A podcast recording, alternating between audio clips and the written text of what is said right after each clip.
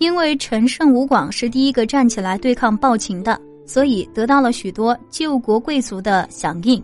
赵、齐、燕、魏等地方，都有人打着恢复六国的旗号自立为王。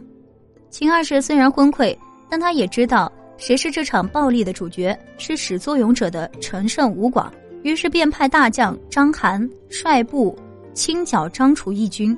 按理六国贵族此时应该声援张楚才对，但是他们却选择了按兵不动，一副坐山观虎斗的悠闲模样。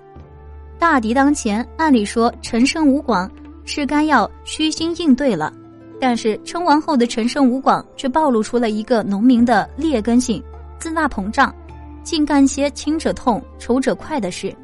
随着战果的不断扩大，陈胜滋长了骄傲情绪，听信谗言，诛杀故人，以致威信不在。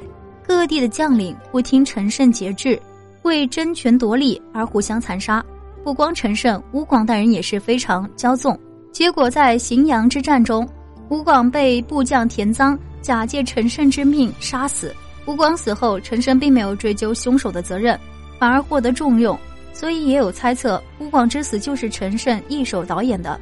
只是吴广死后，陈胜的日子也并不好过。吴广一死，义军斗志尽失，章邯很快就解了荥阳之围，即倾全力进攻陈县。秦二世二年十二月，陈胜亲率农民军将士与秦军展开激战，虽奋力拼搏，究竟未能挽回败局，被迫退至下城阜，准备重新汇集力气。再做反秦的努力，令成王没想到的是，他在撤退的路上却被自己的司机装甲杀害了。陈胜从谋划起义，到立国称王，再到兵败被害，前后不过半年时间，一场轰轰烈烈的义举就此湮灭。陈胜吴广起义是中国历史上第一次大规模的农民起义，他从根本上动摇了秦王朝统治。